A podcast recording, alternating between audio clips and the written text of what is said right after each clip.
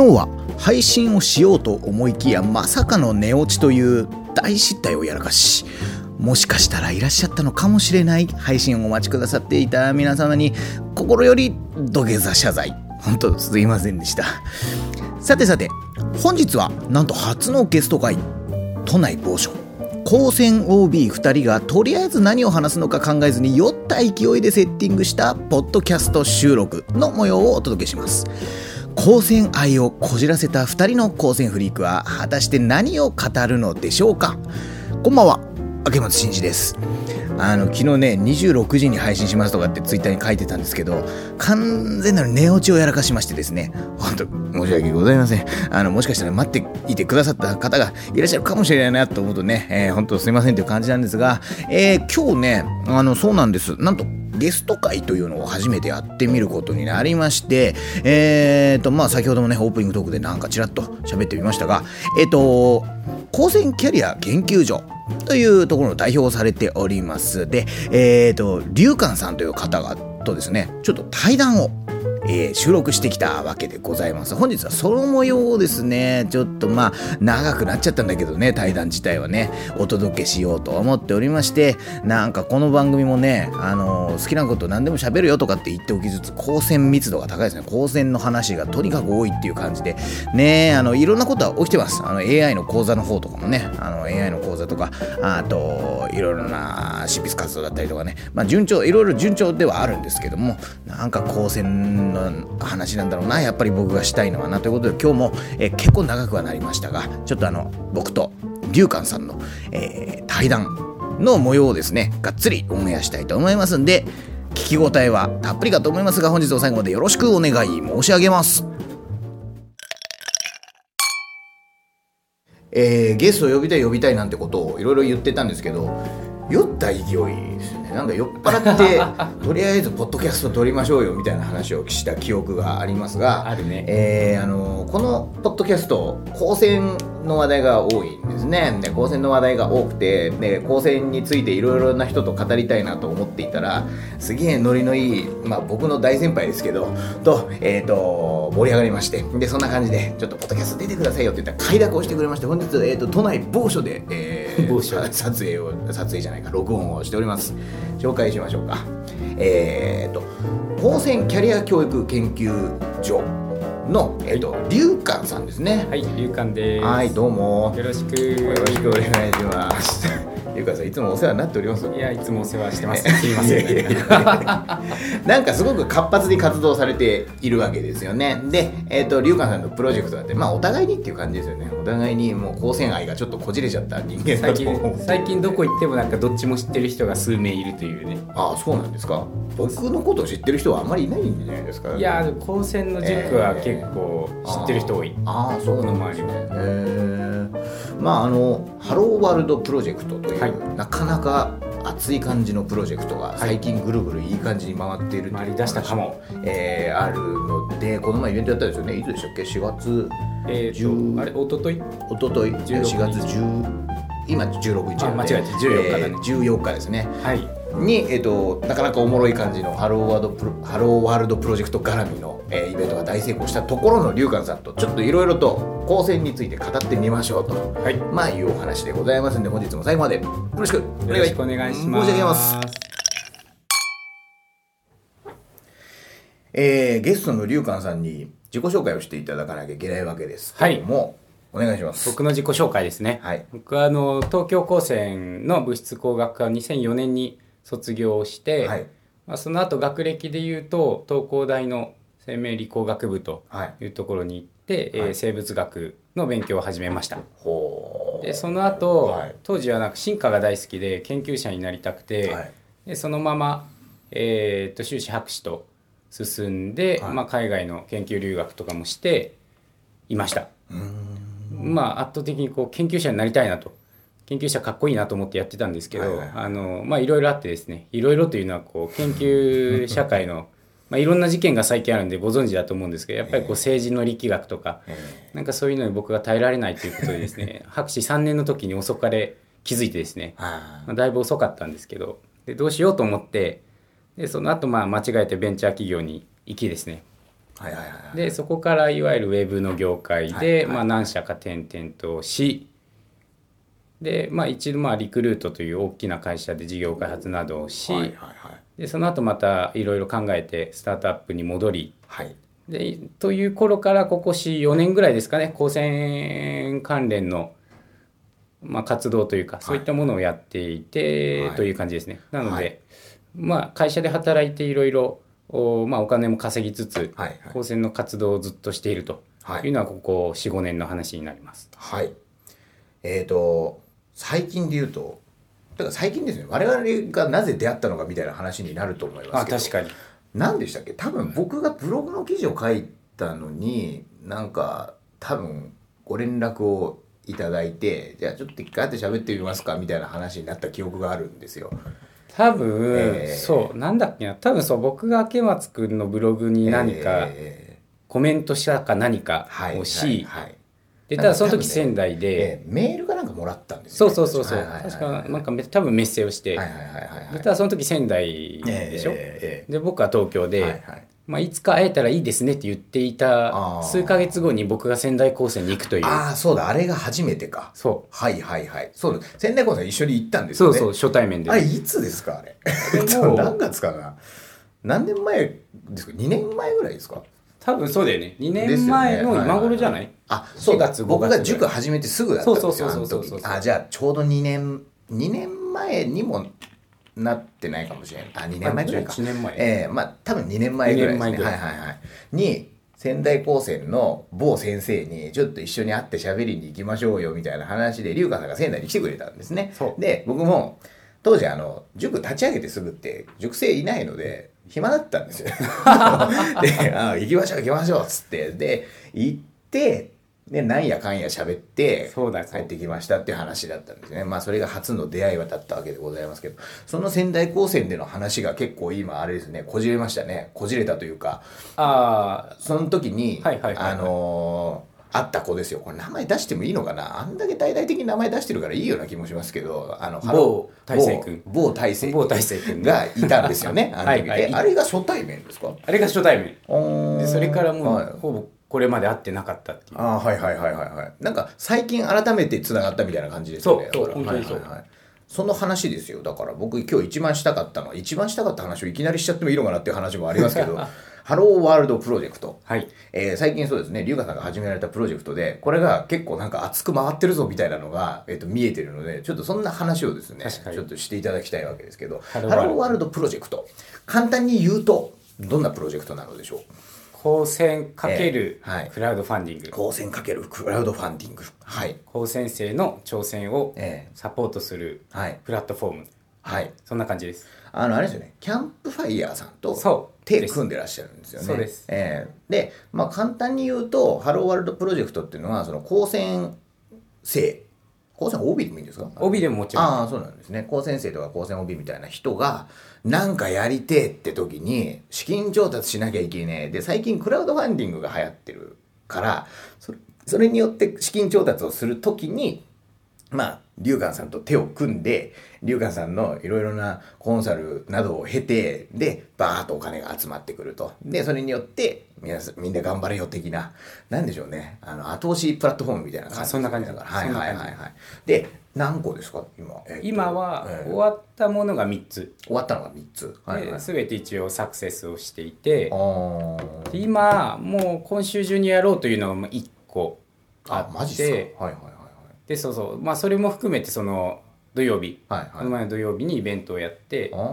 で3件出た3件終わって1件始まります、はいはいはい、でその日に23人僕もこういうのやりたいんですけどっていうピッチをしてくれた子がいて。あすげえな。はいはいはいはい。でその子たちも多分やる。えー、盛り上がってますね。結構ねなんか。いい、えー、あのイベイベントも本当に熱量は言葉で伝えづらいんだけど、えー、はいはいはいはい。なんかこう意識が高すぎず低すぎず。高先生らしいなすごい別になんかもう市場とか社会とかそういうところを深く考えたビジネス戦略とかそういうのはないんだけど、えー、でもやっぱ圧倒的なこうもう作ってますかみたいな。そうですね。なんかそういう感じですよね。高先生なんていうかその起業したいからなんやかんやっていう順番でなんか起業とかあとはプロダクトを打ち出したりとかってしがちな中でなんかまっとうな順番ですよね。なんか好きなもんがあってそれを作ってこれをどうにか世の中に出してんだみたいななんかそっちの方面なのかなと思いますけど。だから、えー、お金稼ぎたいっていう人よりも、はいはいはい、なんか僕最近見つけたのが結局は承認欲求だという話があって。はいはいはい、高生成ってまあ技術力高いし、えー、で、もうすごいこう面白いものを作ってるんだけど、友達しか知らないみたいな。あこの前高専カンファレンスに一緒に行ったじゃないですか、高尾で。高尾でやったまあ、東京高専でやった。僕の母校、母校ですね。でやった高専カンファレンス行きましたけどすごかったですね。あれなんか引くほどできるというか。引くほどできる、うん、なんか引くほどできるのに留年してるとかってそうそうそういましたね。一番スペック高いやつだけが留年してた お前なんで留年したんだよ みたいな。まあ授業受けてなかったんだけどね。ああまあそういうことですね。いやだからそのなんていうのかな。愛をこじらしてしまうな何か自分の作品に対する愛と情熱をもうどうしようもなくなってもとにかく世の中に出したいんだみたいな人が多分一定数いてなんかそういう子たちがバーって集まるのがあの高専カンファレンスみたいなイベントだったりもするのかなとは思いますけどまあそれとちょっとまあ毛色は違えどそういうタイプの高専生を相手にしたプロジェクトですね。ね。ハローワールドプロ、うん、3つっていうのはちなみに、えっと、1つ目がが IoT 罠。はいはい。あ IoT 罠かイノシシのやつです、そうそうそうはいはいはいはい。2つ目がさっきの仙台高専の子が、まあ、SNS プロジェクトを立ち上げて、3つ目が長岡高専の子が、えー、と稲作 IoT 田んぼの温度湿度を IoT でデータ集めましょうというプロジェクトをやっています。へえ仙台高専のこのあれはちょっと僕は笑いましたけどね最初に。なんで？そこそこそんな感じで手組むんだと思って。どんな感じ？いやそのあの最初に会った時はあなななんでしょうああそういう時か。なんていうメーカーズプロジェクトか、はいはい、とかやってたんですよね。ね、えー、でなんか多分興味はあったんでしょうね。そういう企業とかなんか自分が作ったものを世の中に出すみたいな多分興味はあったんでしょうけど、まあそこがうまいことビシッとはまったっていうことなんですかね。彼も、えー高専5年ぐらいで割となんていうかね意識が高くなったらしくて。あ目覚めたタイプですね、はいはい、当時僕らがあった頃は、えー、あの特段そんなに何かやりたいわけではなくて。まだ5年生とかそのくらいだ2年前だった。ら4年生かな。4年生。そうそうそう、はいはい、で当時はあのとあるロボットのキットがあって、ええ、ああやってた。そうそう、これのマーケティングをどうしようかっていう話を確かしてて、えー、本人知らないところでこんなに語っていいのかないいんじゃないですかだってあの結局宣伝しなきゃしゃあないわけですからね。知名度を上げなきゃしゃあないわけですから。まあでもあれですよね、えっと、SNS 作りたいって言って、株式会社立ち上げてっていうのを今やってるんですよね。で、その当時はロボットのマーケティングみたいな話をしてて、うん。まあ確かにあんまりなんていうか気合入れてガツガツコミットしていきたいですって感じじゃなかったような気がしますよね。あん中で言うと多分、えー、あのその、やりたい度みたいな、俺これやりたい度みたいなもので言うと、まあ低い方だったんじゃないかな。はいはいはいはいはいはい。で、彼は、その5年生ぐらいの時に、えーやっぱなんかやりたいなと思って、はいはいはい、で友達と、今一緒に起業した3人で、はい、なんかこう面白いネタないかというのをずっと考えてたらしいよね。すごいな。そこで3人集まるって結構すごいと思いますけどね。でそれもなんか同じ学年だけど、別に親しくもなかった友達と一緒に。あそうなんですか？じゃあそのやりたい子たちが集まったみたいな感じ。そういう感じ。仲いいからなんかやろうじゃなくて、うん、すげえな。はいはいはいはい。いろいろ議論しながら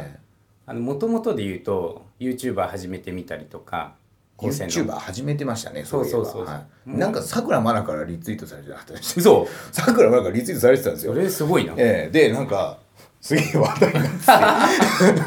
って。一番のマーケティングだよ。一番この界隈。なんか一番リツイートしてほしいであろう人にリツイートしてもらったなと思う。そうそう、はいはい、とかやったりしながら、えー、ただ去年の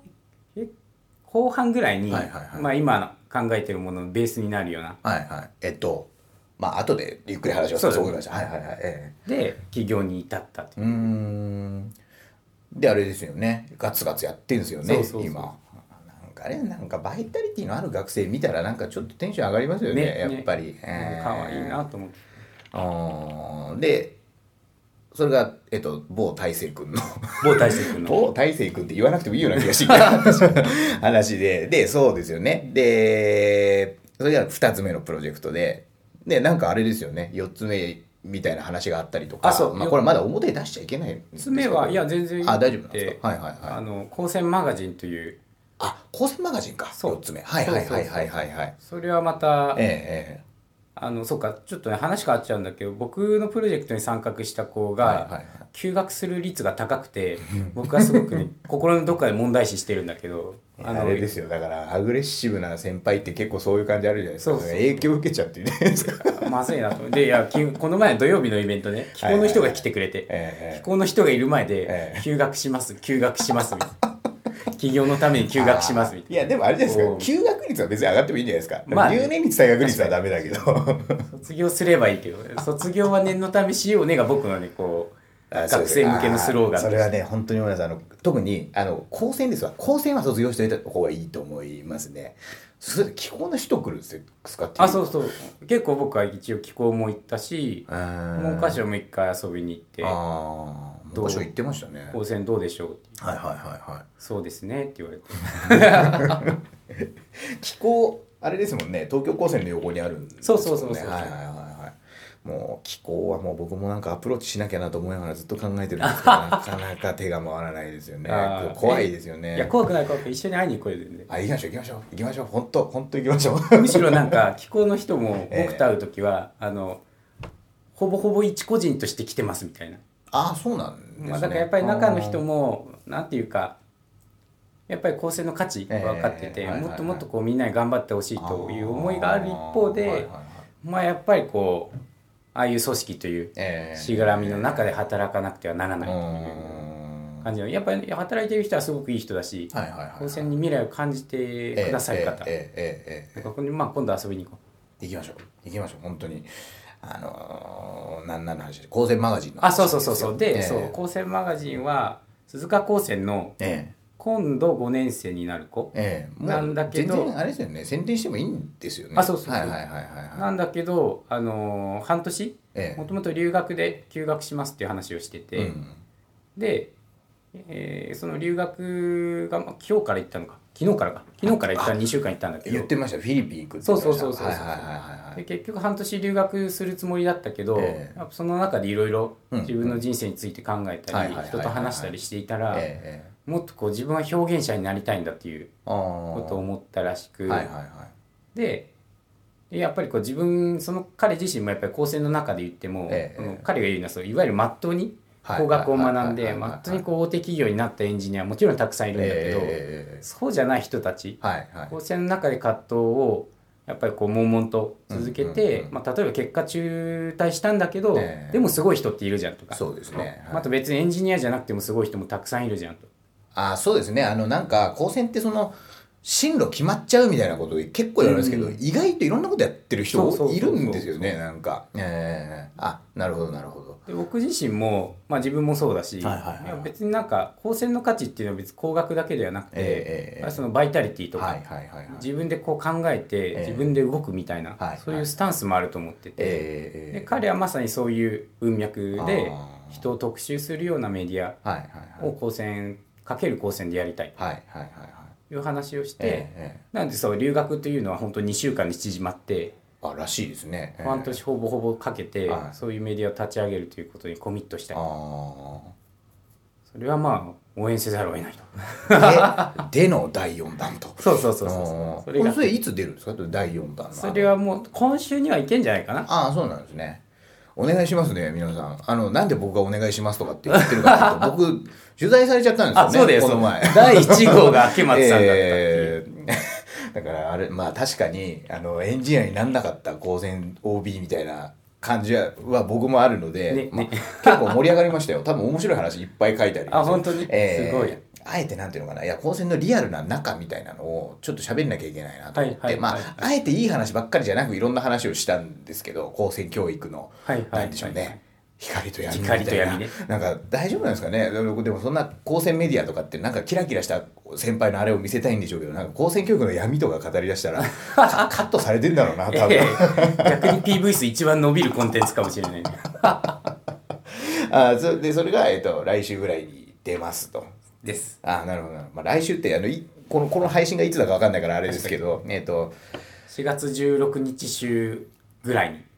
くらいにまあえーと、クラウドファンディングのプロジェクトが世の中に出ますと。あ面白いですね。メディア自体は5月には出そうかという話で今進んでて。あそうなんですか。あそう何がすごいかって、ええ、そう和樹君は、え、あのそう思い立って、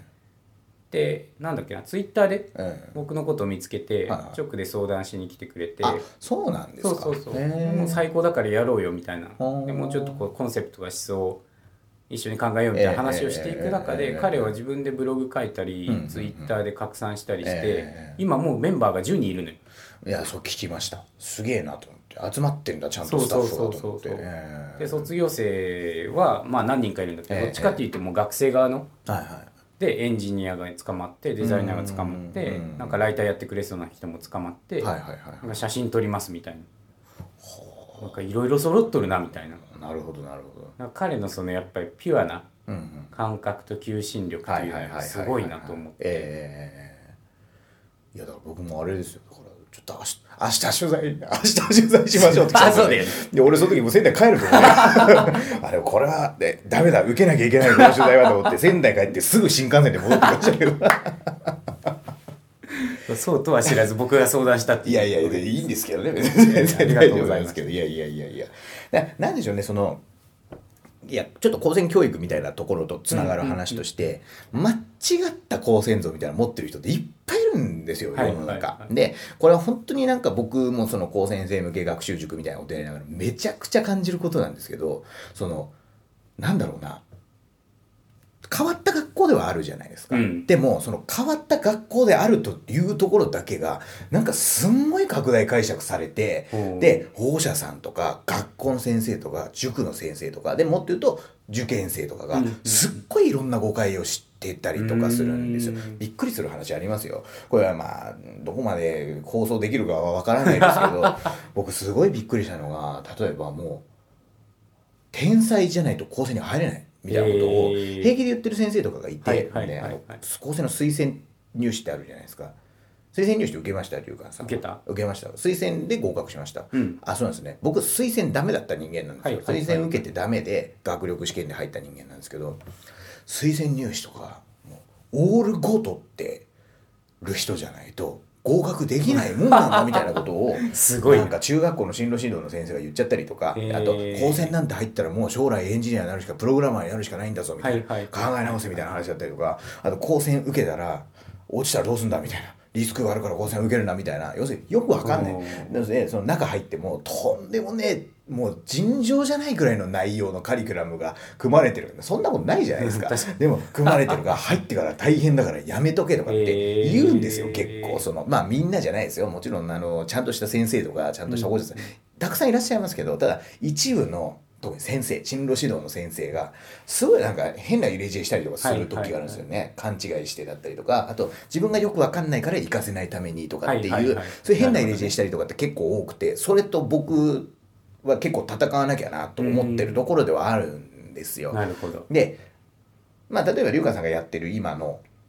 活動だったりとか、あとその、和樹くんの、えっ、ー、と、高専マガジンだったりとかで、うん、あの、意外とエンジニア何年先輩がいるよみたいなことを、な結構そのバンバンネット上に情報を置いとくっていうのは僕はすげえ大事な活動じゃないかなと思ってて、で結構皆さん今ググるんですよね、いろいろ。そうだよね。ググって引っかかってそういうなんていうのかなリアル光線事情みたいなのが、あのー書いてあるウェブページにたどり着けるみたいななんかそれはすごく価値のある活動だと思うんですよ。だから小泉マガジンそんな感じになったらいいですよね。ねねそうそう、えー、まさにそういう目的。なのでその僕はその教育というなんていうかその結構ゴリゴリの、うんうん、あの実用主義みたいなそのなんていうのかな。学校の先生が困っているところを叩くみたいなところですけど、うんうん、で、だからまあそういう情報とかも置いてるんですよ。その誤解されがちな入試事情とか、書いてあるよね。えー、で、あとこういう制度は実はこういうことなんですよみたいな話だったりとか、うん、そんな書いてるんですけど、あの、シーン、まあキャリアの部分ですよね。キャリアの部分を、あの、そういうふうにいろいろウェブ上に情報を散りばめておくっていうのは、多分役に立つんじゃないですかね。あの気にしてる人多いと思います、うん、えー、特に入試とつながるだろうなと思うのは、結局将来の進路がどうこうっていうあれで高専入るか入んないか決めたりとかするじゃないですか。だからそこで、いや、なんだ、意外と結構いろんなことやってる人いるんだみたいになると、面白いというか。面白いよね、えー、そうそう。だからそうあそうなんだよ。そういう意味で幅を広げながら、ただ活動性が高いような子がもっと、はい、そこの幅を広げられる高専としても絶対良いし、そうですね、えー、そういうのは推進したいよね。そうですね。まあだから OB ができることというのは何というか価値のある情報発信以外にはないだろうなとは思っていて、まあそれをやり続けなきゃいけないですね我々のようなやつらが、ね、会社潰れちゃあかんと。ハローワールドプロジェクトでもあれですね。結構期待大ですよね。マジで。面白そうですね。確かに。あれなんかすごい場の熱量が僕とかいうよりも場の熱量がすごくて、はいはい。まあギラギラしたやつばっかり集まるんですよねまあね。だから、はいはいはいただなんかそんなに別に起業したいとか、意識高いですみたいな人が多いわけでもなくああなるほど。やっぱりこうプロダクトに対する愛とか、えー、自分がやりたいことに対する意識の高さみたいな。なんかここの前も 結構友達でビジネス系すごい強い人が来てくれてやっぱ感想で言ってたのが、えー、別にそのなんか事業とか、えー、マネタイズとかなんかそういう観点で言うと全然セクシーじゃない、えー、なんだけど、えー、なんていうか別に規模の大小じゃなくて、はいはいはい、ただやっぱりこう自分が本当にやりたいことをやっている、でクイックに動いて作っている。はいはいはいはい、もうそれ自体がもう愛すべき状況で、はいはいはい、みんな素晴らしいと言っていて。そこの辺はやっぱりすごい高専生らしいというか、はいはいはいはいまあ、逆にそのビジネス面を全然見てないから。なるほど、まあ、そこで僕とか塩先輩方のサポートの役割もまたあるかなとは思ってるはいはいはいはいいやなんかその結構スキルの高い能力の高い学生って結構特に多いよなと思ってて、うん、例えばなんか高専カンファレンスとかであの発表とかを見てると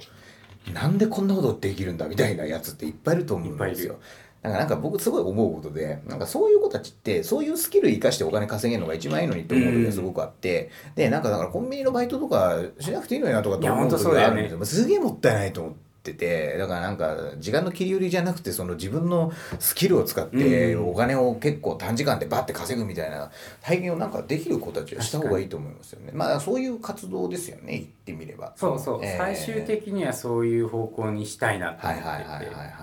彼らが頑張るもそうだけどやっぱりこう先輩方ってこうやっぱ学校本体にはできない社会と学生の接点構築とかできると思っててなんかもっとこうアルバイトとかインターンとか、えー、その技術あるのはちょっとうちでこれやってよみたいな。なんかそういうものが日常的に発生してくると、はいはいはい、今よりもうちょっと面白くなるかなっていう。僕の会社でもあの今高専映像塾とかって作ってるんですけど、うんうん、そこのいろんないろんなそのなんていうのかな技術力が必要だったり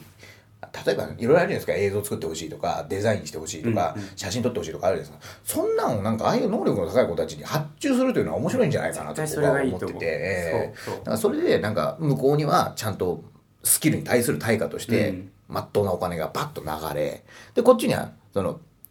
完成品が帰ってきてみたいな、うん、そだ仕事とお金の流れとその技術の流れ、うん、でそれによって今度は成績階層に知識がうちの会社から流れていく、で成績階層は助かるみたいなこれめっちゃ面白いですよね、うん、いいエコシステムエコシステムですよ。だから高専全体を巻き込んだエコシステム、うん、これ絶対面白いと思ってて。まあだからそういうことですよね。あの能力高い子たちにちゃんとまっとうなスポットライトが当たるようにしましょうと、うんうん、でいろんなあのお金の流れ仕事の流れがちゃんと生まれるようにしましょうっていうのは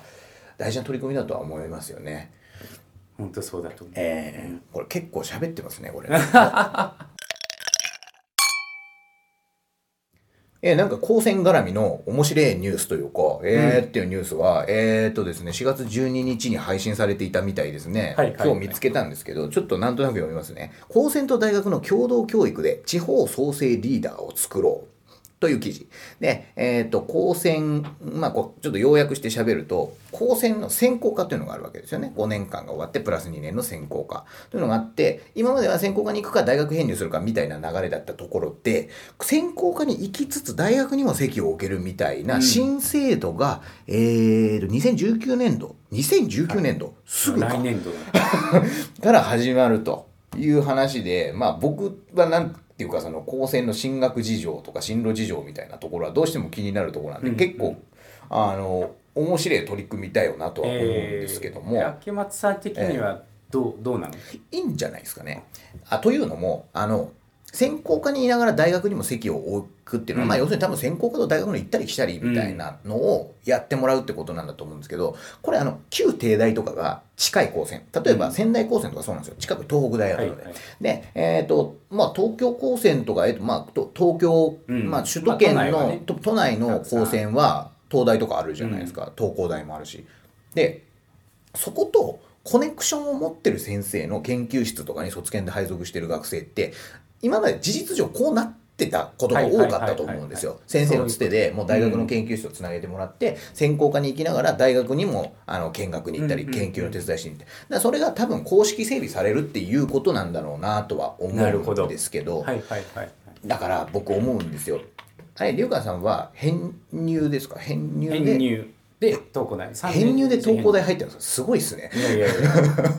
結構化け物じみてると思いますいやいや化け物じゃない最近大変なんですよ編入がもう。狭くなっちゃって。難しいんだって。えー、あ枠が減ってる枠減ってます。すげえ減ってます。あの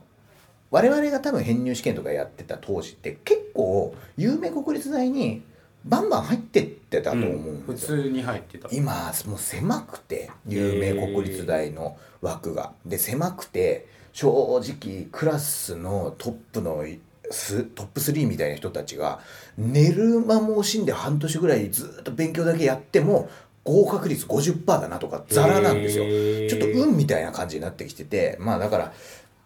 何回か僕も喋ってるんですけど大学編入楽だよとか、大学編入お得だよとかあんまり言えない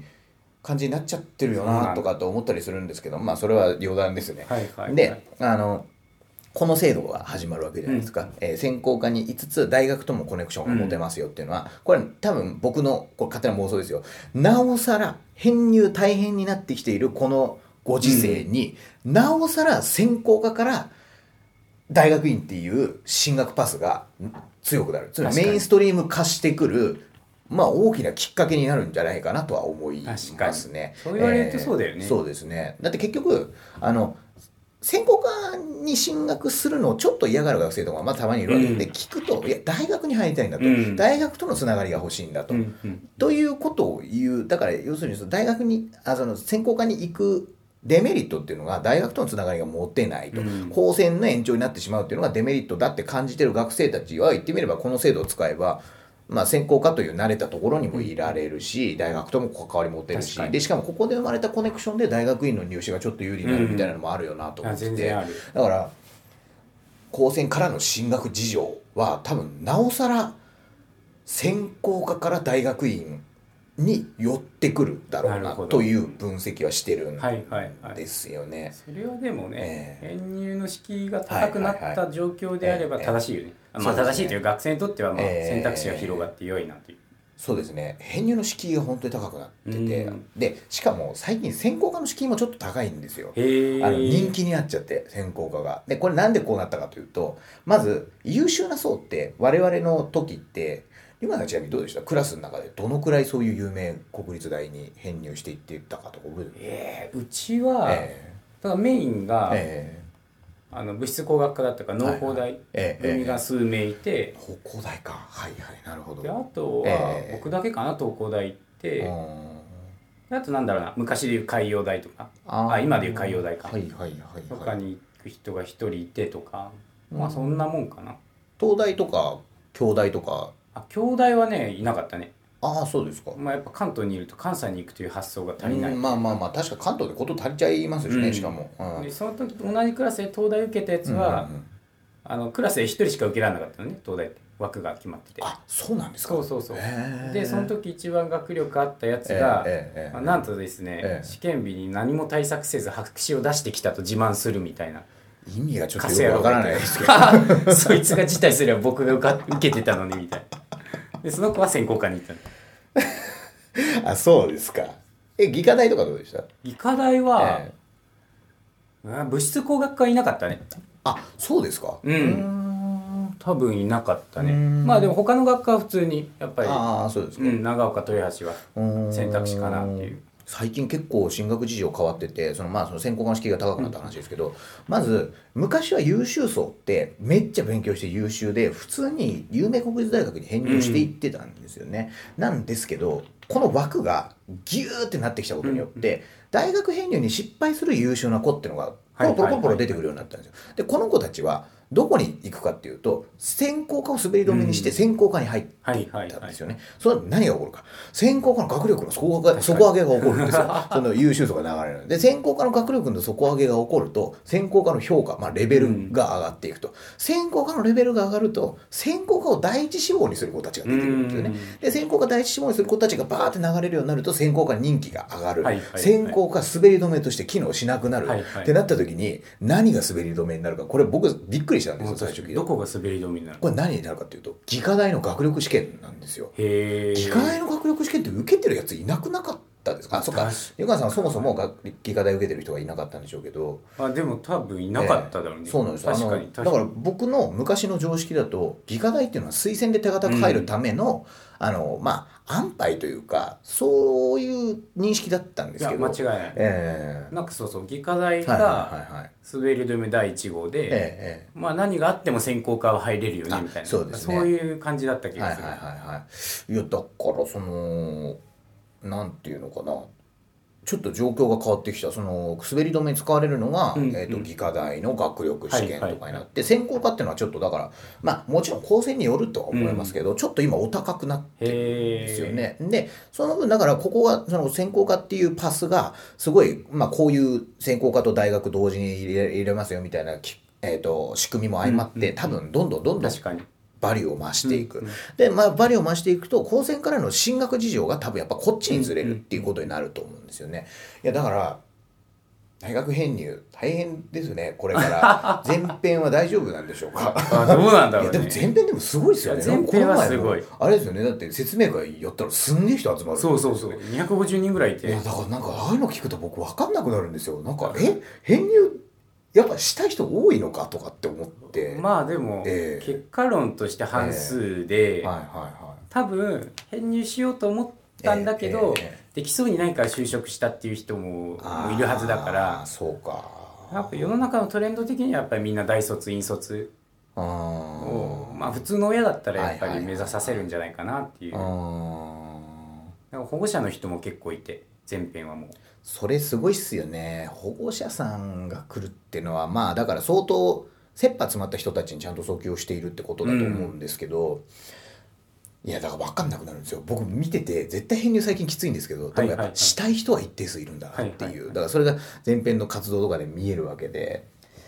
難しいですね。まあえー、難しいよね。いや、本質的にはまあそれはそれで大事なんだけど、はいはいはい、なんかそんなことよりどこ目指してそれをやるのかっていう。あまあ結果としてはそこですよね。結局一番大事なのは。うん、え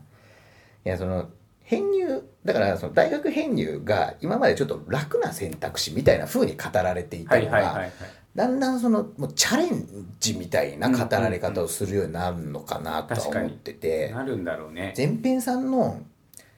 あの説明会も僕1回だけ行ったことあるんですよ、はい1回だけ行ったことあるんですけどあれ結構前なんですよね。もうまあそれこそ23年前ぐらいに、多分第1回かな。あそうだ。から僕と会う数か月前の4月ぐらいのやつだ多分あそうだと思いますね。多分。それ言ってんですよ。はいはいはい。でそれ言っててその時はなんか編入楽だよとかいう先輩が多かったんですよ。え編入楽だよとか。中入ってから、あのー、結構空き時間が多いから、うん、あのー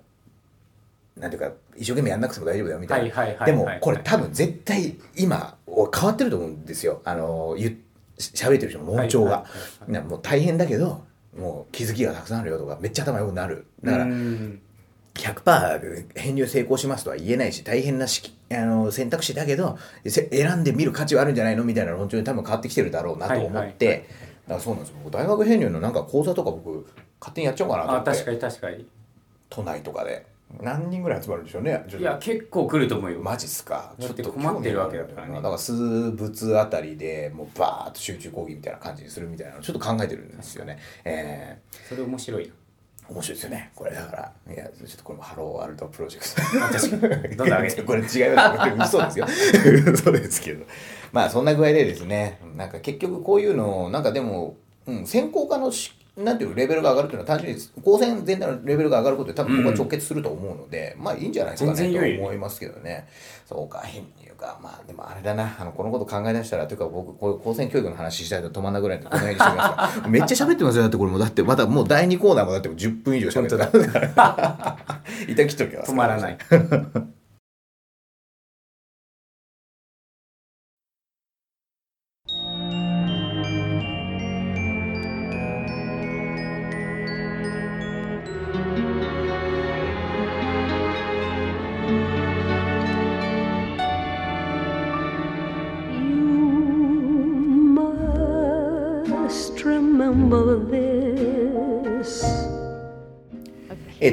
けでございましてなんですけどごめんなんか僕教育の話にそれちゃうなどうしても。教育者だから。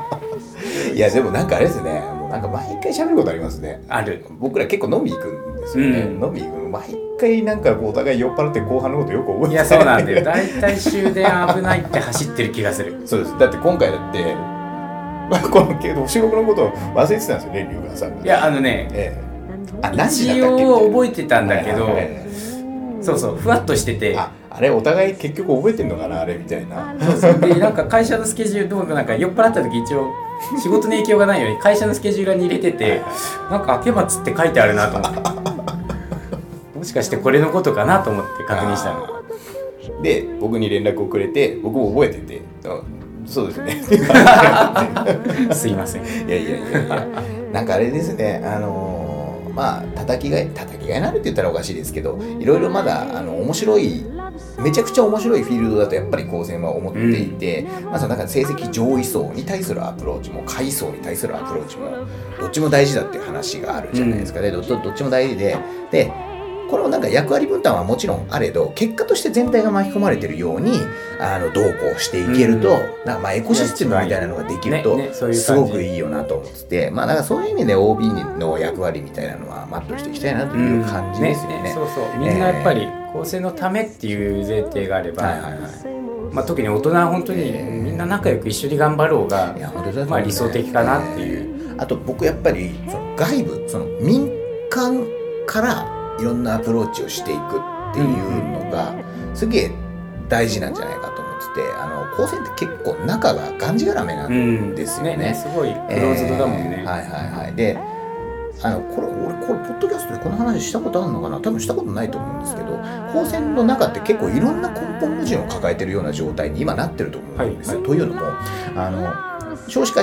の流れがありますと、うん、で学力が低い子がどうしても入るようになりますと、うん、入るようになってそででも留年率退学率を上げれないから、うん、この子たち補習をしなきゃいけない。で補習誰がやるんだ？現場先生がやらなきゃいけない。でも先生は減らす方向になってたりとかするわけです。だからこれもう中だけでどうにもできないことって多分たくさんたくさんあると思って。て、うん、そこをどうこうできるのって意外と民間みたいなところだったりするんじゃないのかなって思うことがあるんですよ。でまあ民間って熱いしフレキシブルだし、うん、あのアイデア勝負で戦えるから結構我々はちょっと今動いとかないと、ね、あれかなと思う、いや間違いない、ね、まあ、むしろやっぱりこう先輩というところをもっとこう突破して、社会全体がやっぱ高専ってこうなんだというまあ、改めてそのユニークネスみたいなものを認識してくれれば、やっぱりそういう意味でのこう価値というものを構成のブランドとして持つことができ、まあ、それが今全然できてないという課題があるんだけど、うん、それができればやっぱりそういう社会とつながってうまくブランドが築ければ、最終的にはやっぱりそういう思考性を持った入学、はい志望の子を引き寄せる求心力にもなるし、全体としてやっぱりいいなっていうそうですね。う取り組みをしたいなとは思うよね。はいはいはい、なんか民間の熱量を帯びた感じの動きが活性化していくと、うん、高専をもしかしたらいい方向に引っ張れるかもしれないと、うん、まあいう話ですね。なんかすごい真面目な回ですよ。ね、大丈夫ですか？まだ酔ってないから。これ酔ったらね大変なことになるもうこれもう1時間とかブワーッ喋るような感じになると思いますけど。まあそんな回もまだセッティングできればと思っておりますぜひぜひ。なんか告知はないですか？告知、えー、今後で言うと、えーやっぱハローワールドの知らない子まだたくさんいるんだけど、はいはい、知った子が今すごい紹介してくれてて、なんかそういう活動みんなで集まって、まあ、前回はキャンプファイヤーの中の人とか呼んだりしてるんだけど、まあ、ゲストも呼んだりしながら活動を盛り上げたいという話と、まあ、やるかどうかは別としてそうやっていい子が集まってるから、うん、もっとこうそう高先生が好きな企業のインターンの紹介とか、まあ、来年の春頃はもしかしたら就職活動とか。そういうなんかまあおマットに言ってはないんだけどやっぱりユニークで技術力があるみたいなこの受け皿を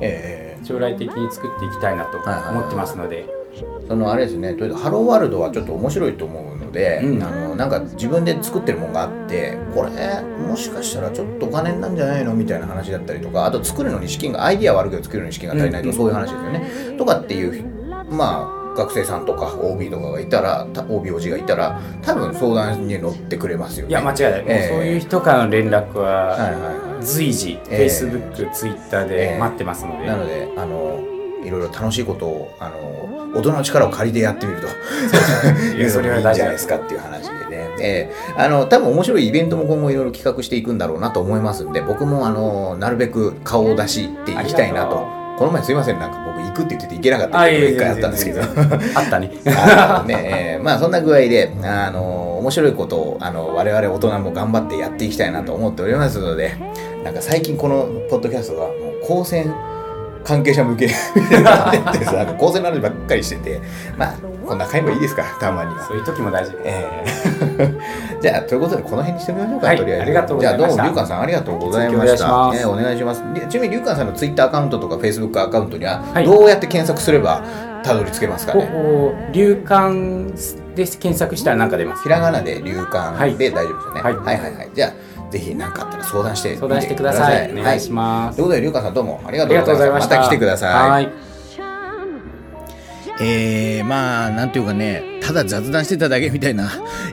対談ではございましたが、そういうわけでいかがでしたでしょうか。やっぱゲストさんが来るとなんか雰囲気が変わるよね。ほんと定期的にいろんな方とお話をしたいなと思っておりますので、あのー、ぜひ、ぜひ皆さんね、あの、ゲストで出たいですという方がいらっしゃったら、ツイッターとかでもちょっと募集かけてみようかなと思ってるんだけど、あの、一緒におしゃべりしましょう。なるべくね、あのー、皆さんとお話ししに僕もいろんなところに飛んでいくつもりでございますので、えー、そんなわけでね、いろいろ楽しいことやっていければと思ってるんですが、ちょっとお便りを読んでみたいなと思っております。えー、まずツイッターのハッシュタグくっつけてね、あの、いろんな方があの、言及、ね、前回の配信に言及をしていただいて、本当嬉しい。特に、冷やかしくんとか、ロンくんとかね、あの、高専周りの、えー、方々がたくさんたくさん反応してくれてありがとうございます。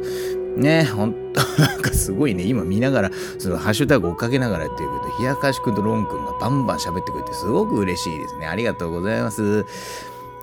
これからもよろしくね。で、えっと、うーんと、浜ざらしさん。なんか、えっ、ー、と、名前変わってるね。えー、夜明けを待つ人へ第3回聞いて思ったんですが、ポッドキャストが個人ラジオ局に課す現象のおかげで、ラジオにお便り出すワクワク感を手軽に感じられて嬉しい。ありがとうございます。あの、そうなんだよね。まあ、こういうのって、なんだろうな。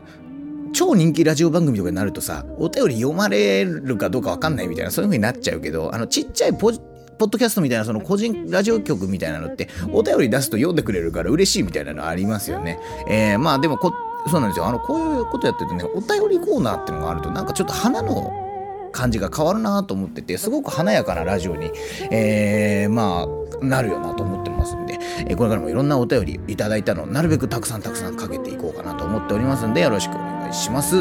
えー、翔さん3人ごとポッドキャストの翔さん、毎回なんか、ありがとうございます？なんか、言及していただいてね、えー、仕事しながら拝聴しています。ありがとうございます。楽曲のクオリティ高い。そうそうあの、先週ね、ランドマークっていう、あの、僕が昔やってた、えー、音楽をね、えー、ちょっと一曲かけたんですが、えー、他の曲も聴ける機会を楽しみにしています。ありがとうございます。気が向いたらちょいちょい流していこうかなと思っております。途中で流れるとグッドラジオ感増しますね。あの、そのね、曲が後ろでうっすらかかり始めて、それではお聴きくださいとかっていうのから始まって1曲流れて、曲がふわっとフェードアウトして、また喋りでお聴きいただきましたのとかっていうのがあると、すんごいラジオっぽいんですよね。これ、えー、あのー、できればな、新曲とか作ってな、オンエアできるようになりたいな。あのまあちょっとね、あのいろいろやっていこうかなと思っておりますが、コメントもご紹介いただきありがとうございました。こちらこそありがとうございます。翔さんのね、3人ごとポッドキャスト、えー、僕実はこっそり聞いてるんですけど、この前のマネーの虎の回が面白くてね、僕はマネーの虎って好きなんですよ。マネーの虎って皆さん知ってます？昔やってたね、あのビジネスやりたいけど金がないっていう人がプレゼンしに行って社長に出資を募るっていう番組をあのでそうなんだよね。あれの話でねマネーの虎についてなんか3人ですんごい語ってた回があってね。もう超面白かったですね。社長どんなのいるんだったっけ？ってってその紹介の仕方がまた雑だこと、えー、なんだったっけ？えー、とねなんつってたんだったかな。ひばりの息子と、あ、がなりとひばりの息子と、あと何年かんねんとかってですね。まあそうだけどっていう話。あのマネーの虎はねあの魅力的な社長たくさんいますよね。僕ね南原社長と貞弘社長が好きなの。あの冷静な中に時折情熱のようなものが。見え隠れするあの感じっていうの？南原社長ってすごいですよ。ああこれはねちょっと語り出すと長くなっちゃうからちょっとまた改めて語りますありがとうございます。3人ごとポッドキャストさんねあのー、楽しみに聞かせていただきますんで。であとキドピューさんいつもありがとうございますキドピューさんね。歌い方がミスチルっぽいと言ったら怒られるのだろうか。いや全然怒られないし超光栄だし僕結構昔からミスチルっぽい歌い方ですねって結構言われるんですよ実は。えー、あの先週のねあの曲かけたやつですね、えー、なんか2夜続けてツイート紹介、どうもどうも。いや、こちらこそありがとうございます。嬉しいんですよ、もうメッセージしてますね。なんかしょうもないことを言ってるのに膨らませてくれて申し訳ない。そんなことないですから、本当にお願いですから、もう毎回研究してくれたらね、本当、あの僕も、ね、あの、妙に尽きるというか、あの、本当これが原動力なので、木戸さん、今後ともよろしくお願いしますね。で、あとですね、えっ、ー、と、大和寺海賊さん、えー、初めてのお便りいただいてありがとうございます。えー、実は第1回からずっと聞いています。ありがとうございます。BGM もおしゃれで、深夜帯に気分を落ち着かせて作業しながら、ありがとう。僕がね、聞いてほしい。一番、あのー、そのまんまの聞き方ですわ、それがね。ディープラーニング流行ってますよね。そう、ディープラーニング本当に流行ってて、僕も最近ディープラーニング関係の仕事に夢中ですけど、この前も渋谷でね、あの、線形代数の講座やってきまして、あ、とっても成功しましてね、えー、こういうようにね、まあ、僕が昔から好きでやってきた数学っていうのが仕事になってる感覚っていうのは本当に嬉しいなというか幸せだなっていう気持ちに、えー、最近もう支配されてます。明松さんも使っておられるディープラーニングの本、半年ほど前に読みました。をあの知ってるのかな？僕が使ってるディープラーニングの本を、えー、な書いたりとかしてますけどツイッターに、えー、ゼロから作るディープラーニングって曲ですね。ああの本ですね。ごめんなさい。えー、っと個人的に今関心のある分野での応用の仕方は分かりませんでしたが画像認識などではかなり役に立ちそうな気がしています。うん、あの、本当に汎用性の広い技術だと思っているので、あの、やっぱいろんなところで、面白いこと起きていきそうですね、これから。これからも楽しみにしています。ありがとうございます。大和寺海賊さん、ありがとうございます。ちょっとどなたか存じ上げてませんけども、えっ、ー、と、ディープラーニングね、すごいですね。半年ほど前に読まれてるんですね。今ね、ほんと苦戦しながら、僕なんかな、それ、ああいう本の読み方があんま良くないのかなと思うところが、ほん、わかんないところってやっぱあるじゃないですか。難しいところとか、突然複雑なコードとかが出てきたりとかで、でね、まあ、さらっと流して読みはいいんだろうけど、なんか僕、数学科出身ということが、まあ、災いしてるのか幸いしてるのか分かんないけど、あのね、あって、まあ、納得いくまで先に進めない病みたいなのがあるんですよ。でもそれ良くないって分かってるんだけど、どうしてもね。まあ、ということでね、まあ、あれをなんとか頑張って90%くらい、えー、と腹落ちできれば、かなりいろいろ見え方も違ってくるかなと思ってるので、今絶賛勉強中でございます。勉強はね、あのー前回か前回もご紹介しましたがスタディプラスというのがすごくいいアプリなので皆さんぜひ使ってみてください。大和理海賊さんありがとうございました。えー、ということでねあの、まあ、今日ちょっと対談がねすごく長くなってねしかもそれプラスこの喋りにもくっついてるわけですよかなりなんか長丁場になったような気がするんだけどゲストさんがいると本当に楽しいわ。あの喋りがねもちろん一人で喋るのも僕は全然楽しいんですけど、いろんな人とおしゃべりしたいと思ってますんで、ゲストで出たいよ、出てもいいですよ、出てやってもいいよという方がいらっしゃいましたら、お便りコーナー、あの、ウェブページからね、えー、お便り送っていただいたり、ツイッターでゲストで出してくださいよって言ってくれたらいつでもチェックしておりますので、どうぞよろしくお願いします。ということで、えー、また次回お会いできるのを楽しみにしております。バイバイ。